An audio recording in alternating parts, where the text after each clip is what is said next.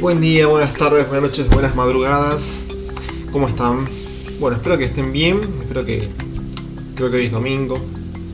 Sí, porque yo los veo, los, los, ah, los podcasts, perdón, los voy subiendo de a poco y se van estrenando a medida que van pasando los días, uno por día más o menos. Estoy pensando hacer. Eh, hoy quería hablar lo que titula el nombre, es Equilibrio 2. La idea es que esta parte de equilibrio vaya dentro de los del capítulo de equilibrio, pero sé que no todo el mundo escucha un capítulo y lo sigue escuchando, quizás o no están acostumbrados al, método de podcast o eh, no funciona así o no es, entendible para todos. Bueno, vamos más allá, les digo que cada capítulo, algunos han sido desarrollados un poco más, han explayado y otros no.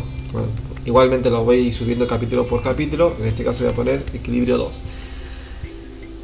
¿Qué quiero hablar acá? Algo que ya hablé sobre el equilibrio, de que todo el mundo sabe que los extremos son malos, o quizás no, pero vamos a hablar un poco del tema de romantizar la vida. Y el título dice no, no Disney ni Disneyticemos, es un verbo que quise inventar yo, que me salió medio malo, que no me gusta, pero bueno, es una forma de decir que romantizamos la vida. Y esto viene a raíz de que hay mucha gente que se enamora de cosas que no tiene que enamorarse, por ejemplo el trabajo. Eh, ¿Y por qué? ¿Por qué no tiene que enamorarse? Porque a veces el trabajo es justamente eso, es un trabajo. Obviamente te puede gustar tu trabajo, pero no te tiene que atar a una zona de confort.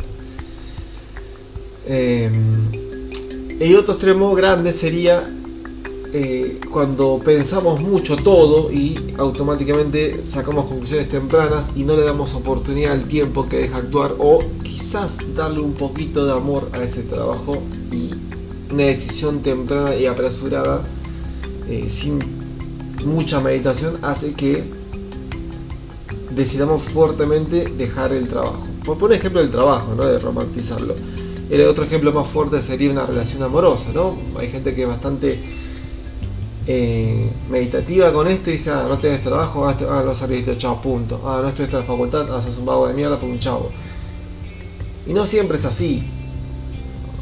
Ya sé que las estadísticas a veces son muy puntuales y muy, muy subjetivas, pero no siempre aquella persona que no estudió quiere decir que sea un vago, puede trabajar muy bien, como dije, puede tener una zapatería, una fiambrería y puede tener un buen trabajo o le va bien y de repente se está rico, pero por ahí vos querías plata y te iba bien.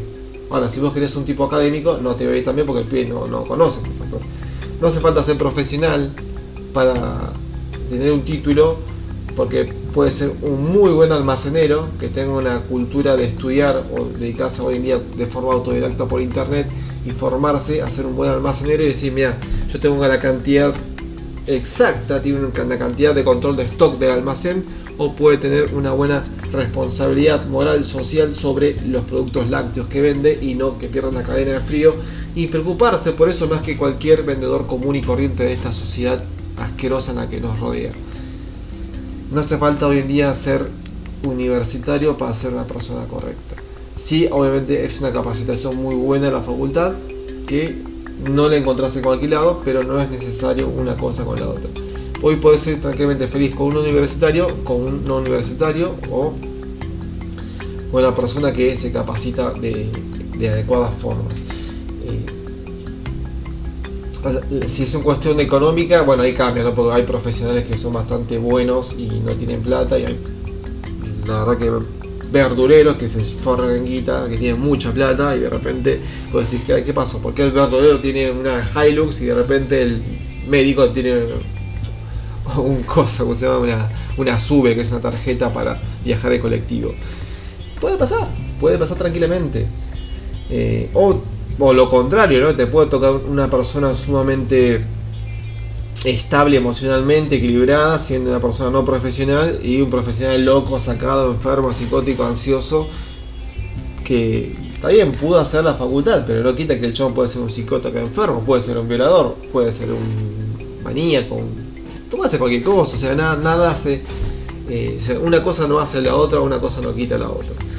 Eh, a, eso voy con el tema de romantizar algo, por eso es el ejemplo más común de las relaciones de pareja Bueno, empezando con este tema, eh, vamos a empezar y retomar el tema de, las parejas, ¿no? Del tema de, romantizar un poco las relaciones, ¿no? El amor no correspondido. Hay gente que sostiene que eh,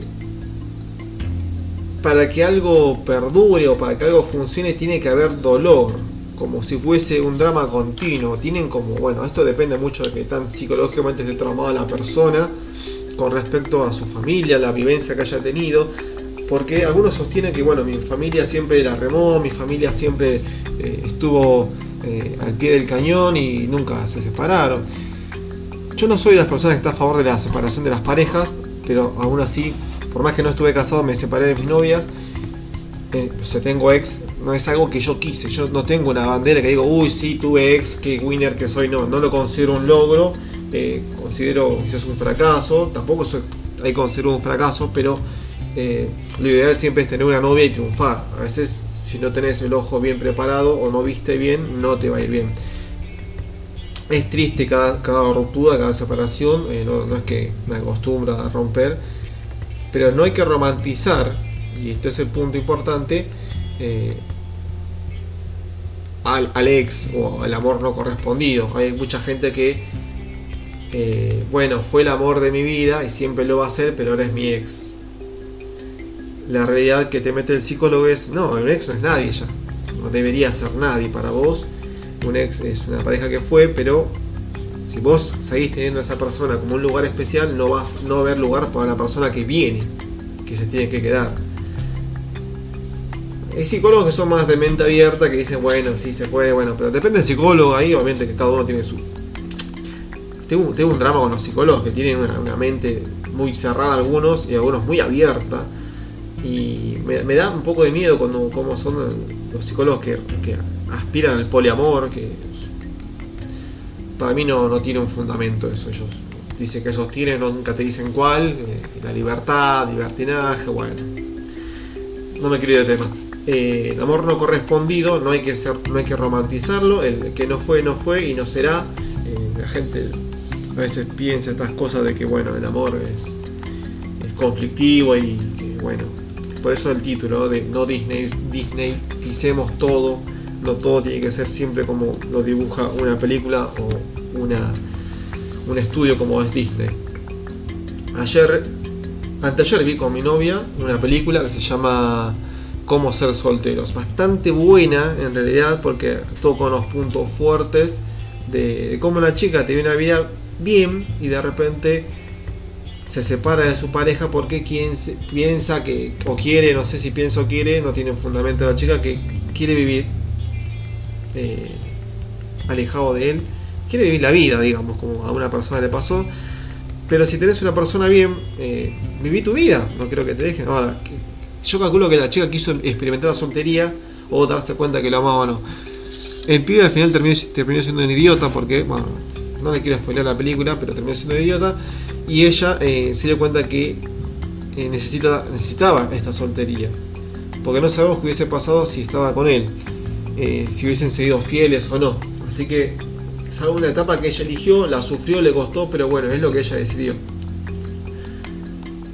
Eh, no fue un amor correspondido de ella, sino de parte de él, porque él quería estar con alguien, él la amaba, se nota que la amaba, pero no, no le salió bien. Eh, después eligió otra mujer, bueno, siguió avanzó en su vida, supuestamente pareció un alfa, pero terminó siendo un boludo. Y bueno, la cosa es que hay etapas en la vida, van a estar soltero y etapas para... El punto, el, punto clave de esto es que eh, la chica, ese amor que no, no fue correspondido, la chica aprendió a estar soltera. Bueno, de esto después vamos a hablar más adelante porque es un punto importante de romantizar también el otro extremo que es la soltería. Yo había una vez había leído un, psicoterapeuta que se llamaba Robin Norwood que decía algo así que si la niña, o sea, la, pareja grande ya, tenía o tuvo un padre emocionalmente inaccesible o que no tenía mucho diálogo y bueno, no, había forma de, charlar con el tipo, existe el riesgo de que esta personita elija eh, hombres adultos, no maduros, adultos eh, de diferentes características, por no tener una imagen eh, en la cual basarse, entonces iba a buscar una pseudo madurez en la cual apoyarse. Y bueno, ahí estamos con los errores y los amores no correspondidos y fallando en la vida. No romanticemos la sociopatía.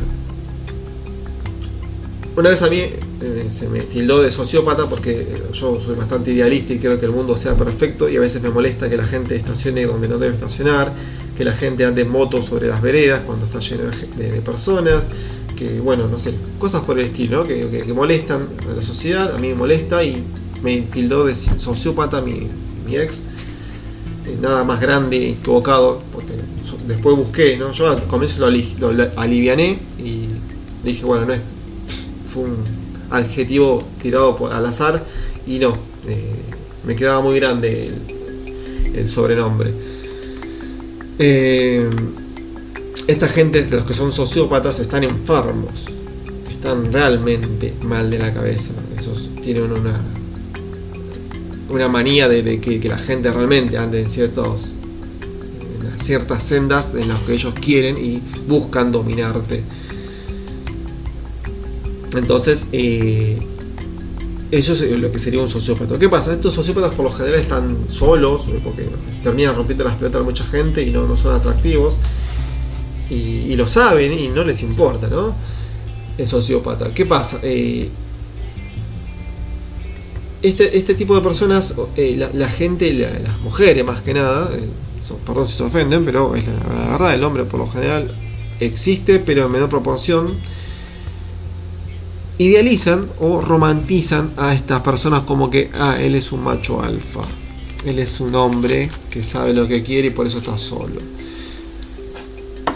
A veces la gente está solo por algo, no, no es porque quieren, no, siempre necesariamente son, solos y malos, solos o buenos, eh, solos y buenos. Están solos porque son los sociópatas insoportables y las chicas dicen yo soy la cura para este tipo, él va a encontrar solución en mí y yo encontraré solución en él. Nada más alejado que la realidad. Anda un psicólogo antes, eh, fíjate por qué te sentís sola, porque no está malo ser sola, no hay que elegir parejas en momento de soledad. Así que no, no sos la solución de nadie, de ningún enfermito o enfermita. Eh, los sociópatas están solos por algo. Y tampoco hay que aspirar a ser un sociópata, el otro extremo. Nos nosotros somos sociópata y no aspiremos o romanticemos que eso está bien, está perfecto y hay que llegar a eso. ¿sí? Eh, romantizar la soledad. Bueno, una vez que alcanzamos nuestra independencia, vivimos solos, nos mantenemos solos, empezamos a decir que está bien ser el sortero, eh, es la vida.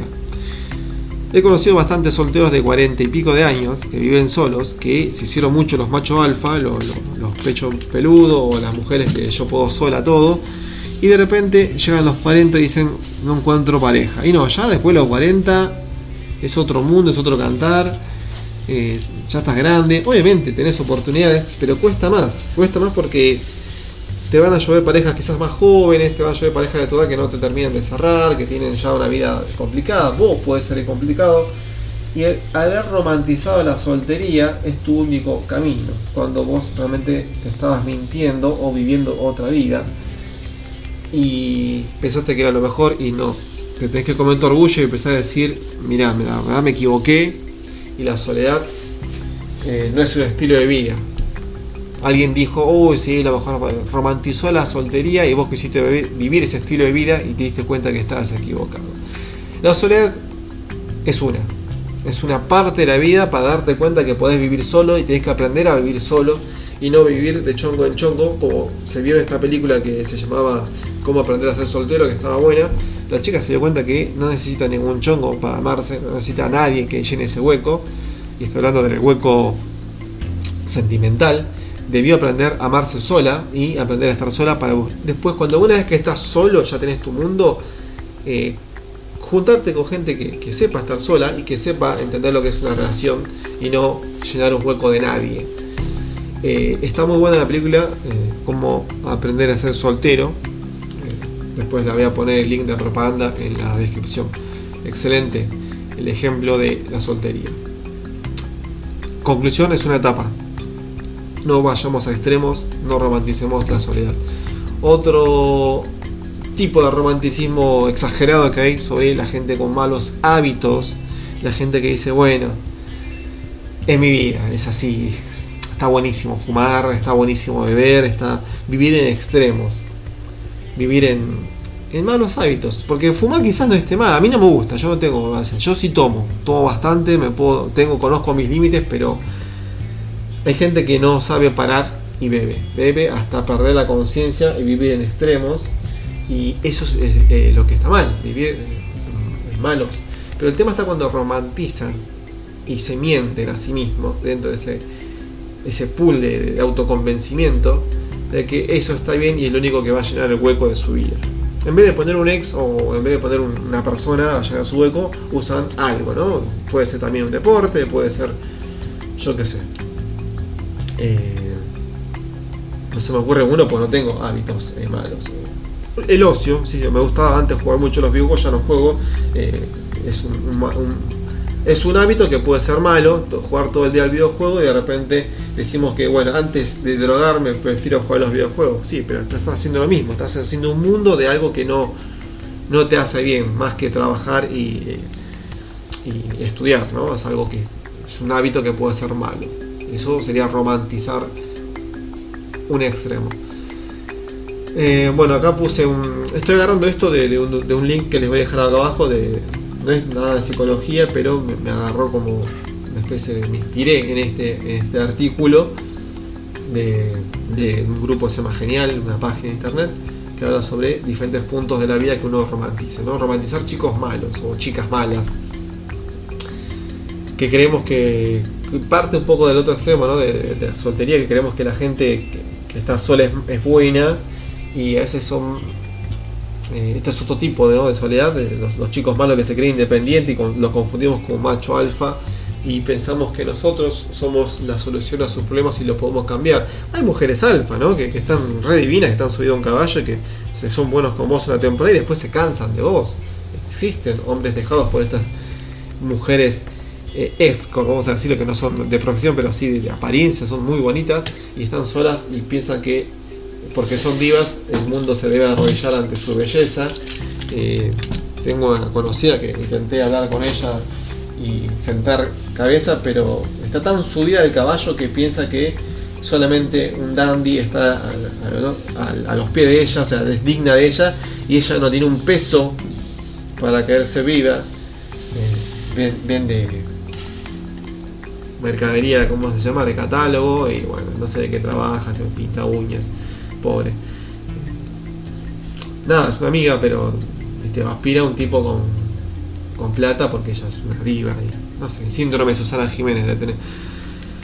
Eh, y, cayó en malas manos, obviamente, porque existe algo que se llama síndrome de Estocolmo, ¿no? Eh, hay un tipo que tiene carácter afectivo, que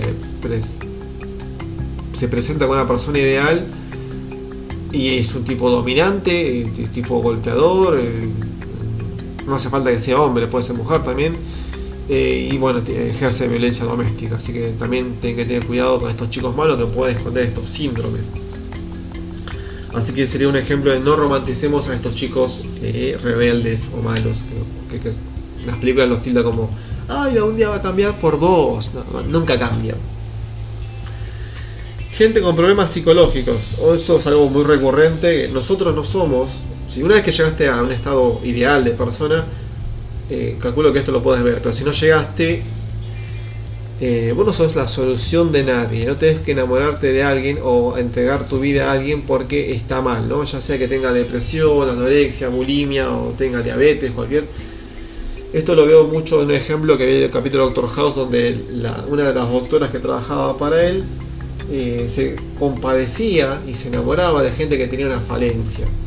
Obviamente si es doctora vas a estar rodeada de gente que tenga problemas y se enamoraba, romantizaba estas enfermedades y decía yo como soy doctora y soy una persona estable puedo curarlo.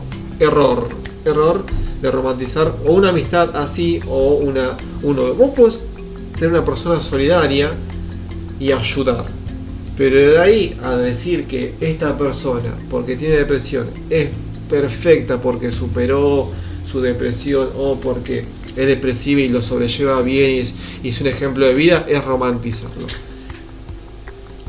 Eh, yo tengo una experiencia de haber crecido con gente con síndrome de Down, gente que se le discapacitada o una capacidad física. Eh, no por eso estoy romantizando que, uy, el mundo debería ser todos discapacitados. Eso sería exagerar lo que veo de bueno de ellos, exacerbarlo y decir, bueno, ojalá todo el mundo sea síndrome de Down.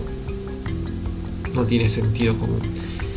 Eh, obviamente respeto mucho a los chicos con síndrome de Down. Eh, algunas cosas no entenderán ellos, pero sí bastantes. Y por eso merecen mucho, mucho amor. Eh, no necesariamente son chicos santos, como dicen algunos. tienen su, su inclinación sexual bastante marcada. Y bueno, hay que tener ciertos cuidados con eso. Cosa que nadie te dice. O sea, uno puede ser un síndrome de Down, pero puede tener muchas ganas sexuales porque es hormonalmente activo y al tener esta falencia, esta dificultad, eh, se puede equivocar como cualquier persona, pero sin tanto filtro, porque no tiene todos eh, los patitos en orden, digamos como que no, está bien, eh, ¿cómo te puedo decir? Sin ofender a nadie, no está bien psicológicamente. Así que bueno, no romanticemos ninguna patología, ninguna falencia como algo ideal alcanzar. No romanticemos a la solidaridad. Esto es algo que me gusta hablar porque yo fui bastante solidario en mi vida. Es algo que te puede llegar a engatusar porque uno quiere eh, ponerse en un altar y decir, mire, yo porque ayudé a los pobres, porque ayudé a los indigentes, ayudé a los orfanatos, fui a asilos a darle comer a los viejitos que estaban solos teneme respeto, teneme en autoestima porque yo soy más que vos. No sos ni más ni menos que nadie pueda ayudar, porque ayudar es dar amor a alguien, solidaridad. Y no, no, no, no hay que creerse más por esto. No sos más. Porque vos diste. Y segundo, eh, el ejemplo que les doy con el tema de romantizar estos estadillos, ¿no? de, gente que padece estas cosas, que, que podemos hacerlo de esto algo ideal. Eh, sí, se puede, pero nunca va a ser algo como lo que sería esta serie que había antes acá en Argentina, se llamaba Chiquititas, ¿no? que eh, ponían como, como estos lugares, un lugar ideal para estar.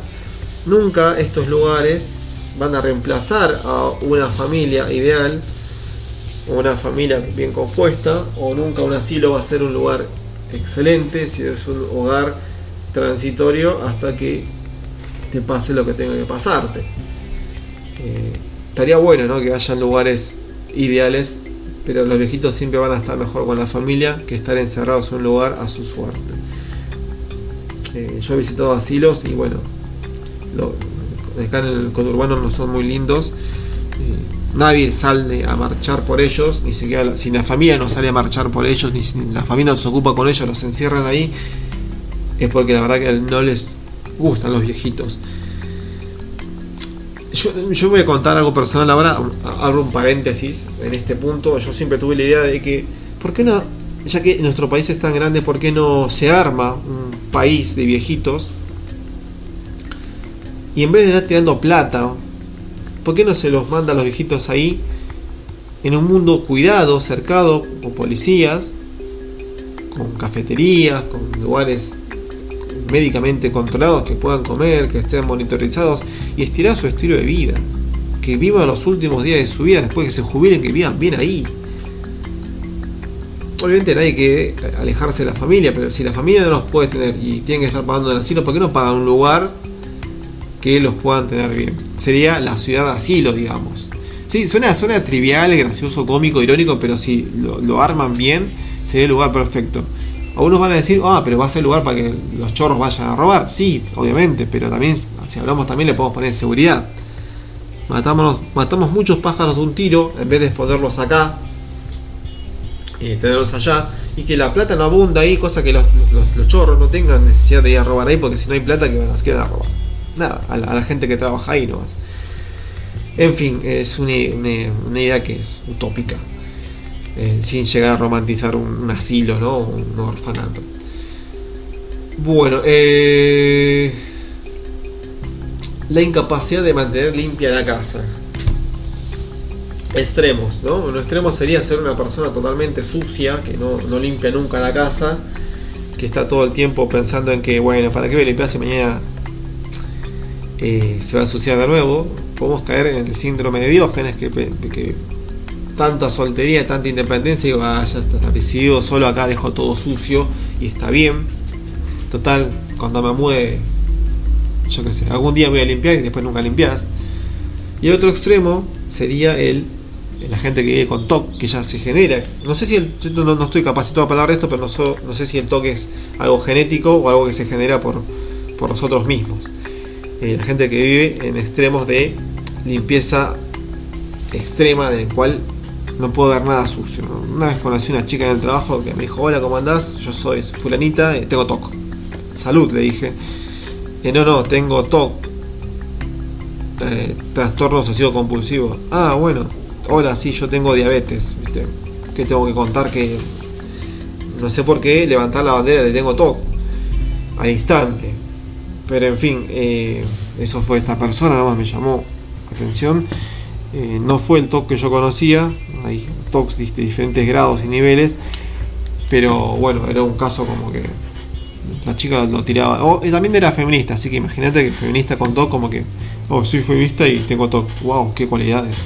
Pobre de vos. Eh, el TOC no es una, una virtud. Lo podemos ver como una virtud, pero romantizar el TOC o una enfermedad, vamos mal. Eh, una cosa es amarse a sí mismo. Tengo, yo que sé, un problema, está bien, me amo como soy, lo acepto y avanzo. Y otra cosa es, ah, la verdad que tener, eh, no sé, diabetes es hermoso. conocí una vida eh, ahora puedo comer otras cosas que son más saludables que vos que no tenés diabetes. Eh, puedes comer chanchadas y te puedes morir o te puede agarrar diabetes, así que cuídate. Yo soy más sana que vos porque tengo diabetes. O la gente que come estas cosas sin TAC, eh, que tiene otro estilo de vida que tampoco es muy agradable porque hay cosas que no pueden comer o cosas que le hacen mal. Eh,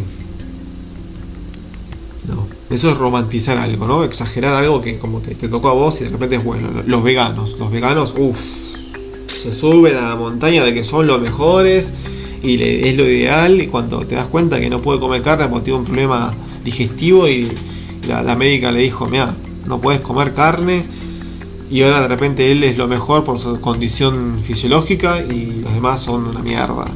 ¿viste? gente exagerada que vive en extremos y no, no es nada recomendable como amiga.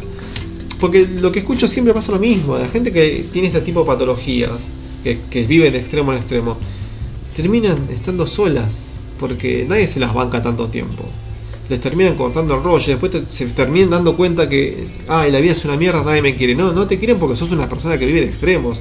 Un día odias a los veganos y otro día te tocó ser vegano y odias a los que no son veganos. Vivís enfermo. Yo si ahora, por ejemplo, ¿no? Tengo un problema con, no sé, bueno, comer grasas. Y de repente eh, no puedo comer tortas porque tiene alto contenido calórico con, materia grasa. Tengo que empezar a comer otras cosas. Y no por eso estoy odiando a la gente que, come grasa. Los, envidio sanamente. O sea, me gustaría comer grasa o comería de alguna forma, pero no, no me paso al otro extremo. Y acá podemos pasar al extremo de la incapacidad de cuidarse, ¿no? De, por ejemplo, con esto termino, pues yo, uy, es difícil hacer un audio y no irse por las ramas, porque ya van más o menos 20 minutos.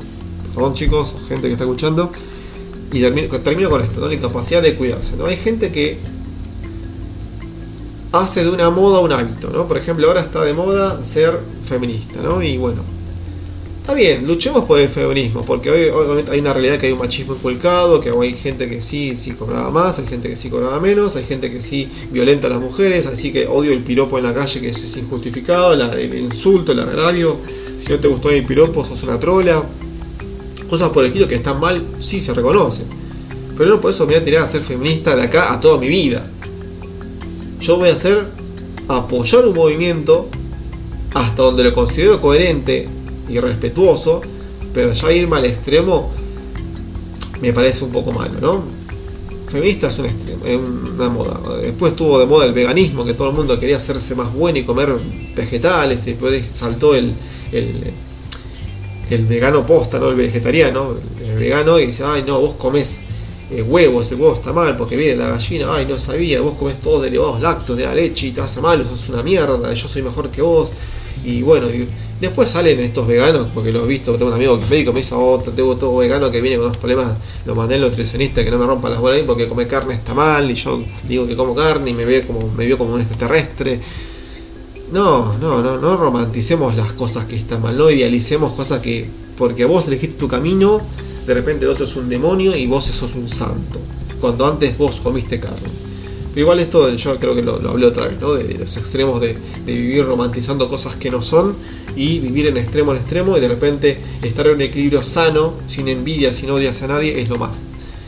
Les voy a pasar un audio ahora de una chica que escuché en YouTube, un ejemplo de cómo... Eh, ah, es justo, viene el ejemplo que ella romantiza ciertas cosas y a su vez eh, aclara que estaba mal. Y después hago la devolución.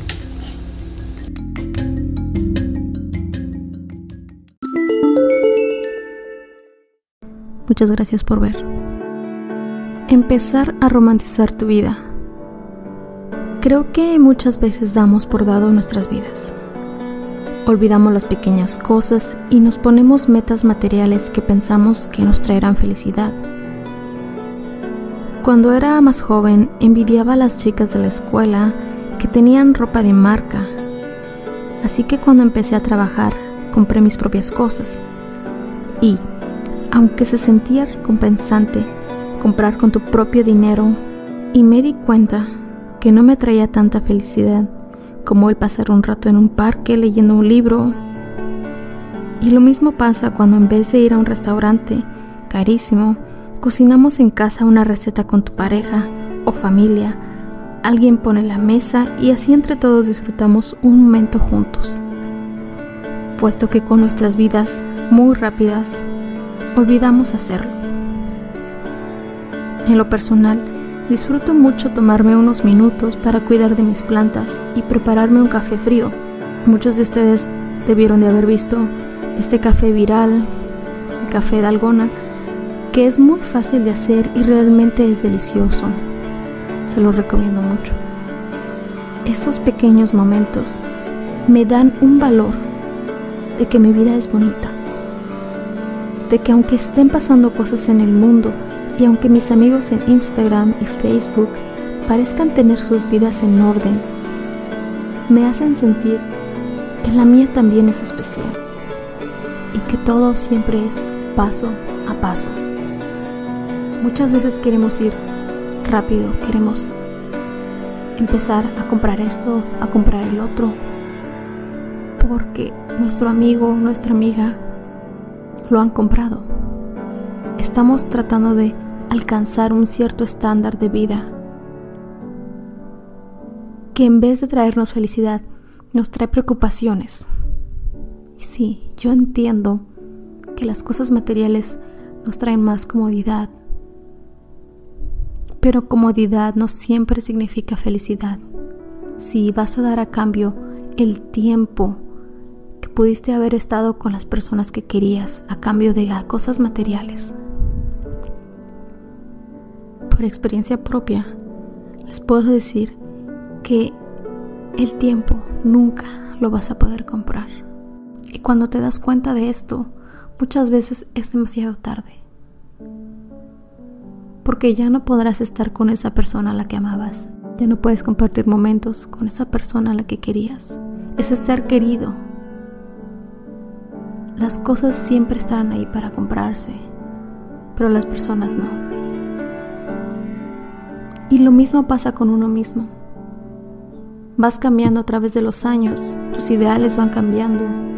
Así que tómate unos minutos de tu día o de tu semana o de un mes para quererte a ti mismo, para darte ese sentido a tu vida, para decirte a ti mismo que tu vida también es hermosa.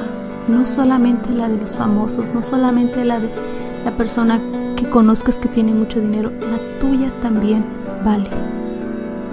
La tuya también es hermosa y tú mereces reconocerlo, tú mereces romantizar tu vida.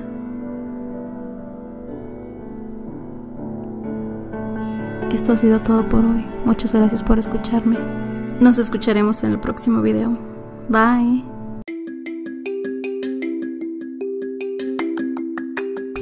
Bueno, no sé qué edad tendrá la chica. Creo que podemos juzgar el tema del audio.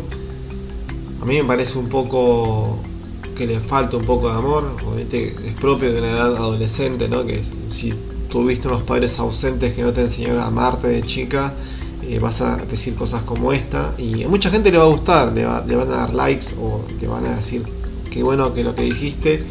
Pero el punto importante acá es, perdón el ruido, pero me están llegando mensajes. El punto importante acá es eh, no es como dice la chica, démonos tiempos para amarnos un poco. No, no, no. Nosotros, de hecho, nos tenemos que amar día a día. No es que primero hasta el otro, porque a veces la gente confunde, mucho, porque todos son los religiosos, pero entienden mal, el tema de amar al prójimo. Más que a nosotros. Y eso lo dijo alguien que se equivocó, que se equivocó. Eh, hay que amar al otro como nosotros mismos. Pero si nosotros no sabemos amarnos, ¿cómo vamos a amar a lo que nos rodea? Es principal y fundamental saber amarse primero para después amarlo. Está antepuesto el, el a los otros como consecuencia del amor a uno mismo. Ya sé que no son religiosos, pero el amor propio tiene que estar y el amor hacia el prójimo también. Siempre tiene que haber, eso es una, un equilibrio exacto de am Si vos querés amar al otro sin amarte, te van a hacer mierda en esta vida. Y de esto hay un montón. Sobran los abusivos que buscan egoístamente el amor de otros.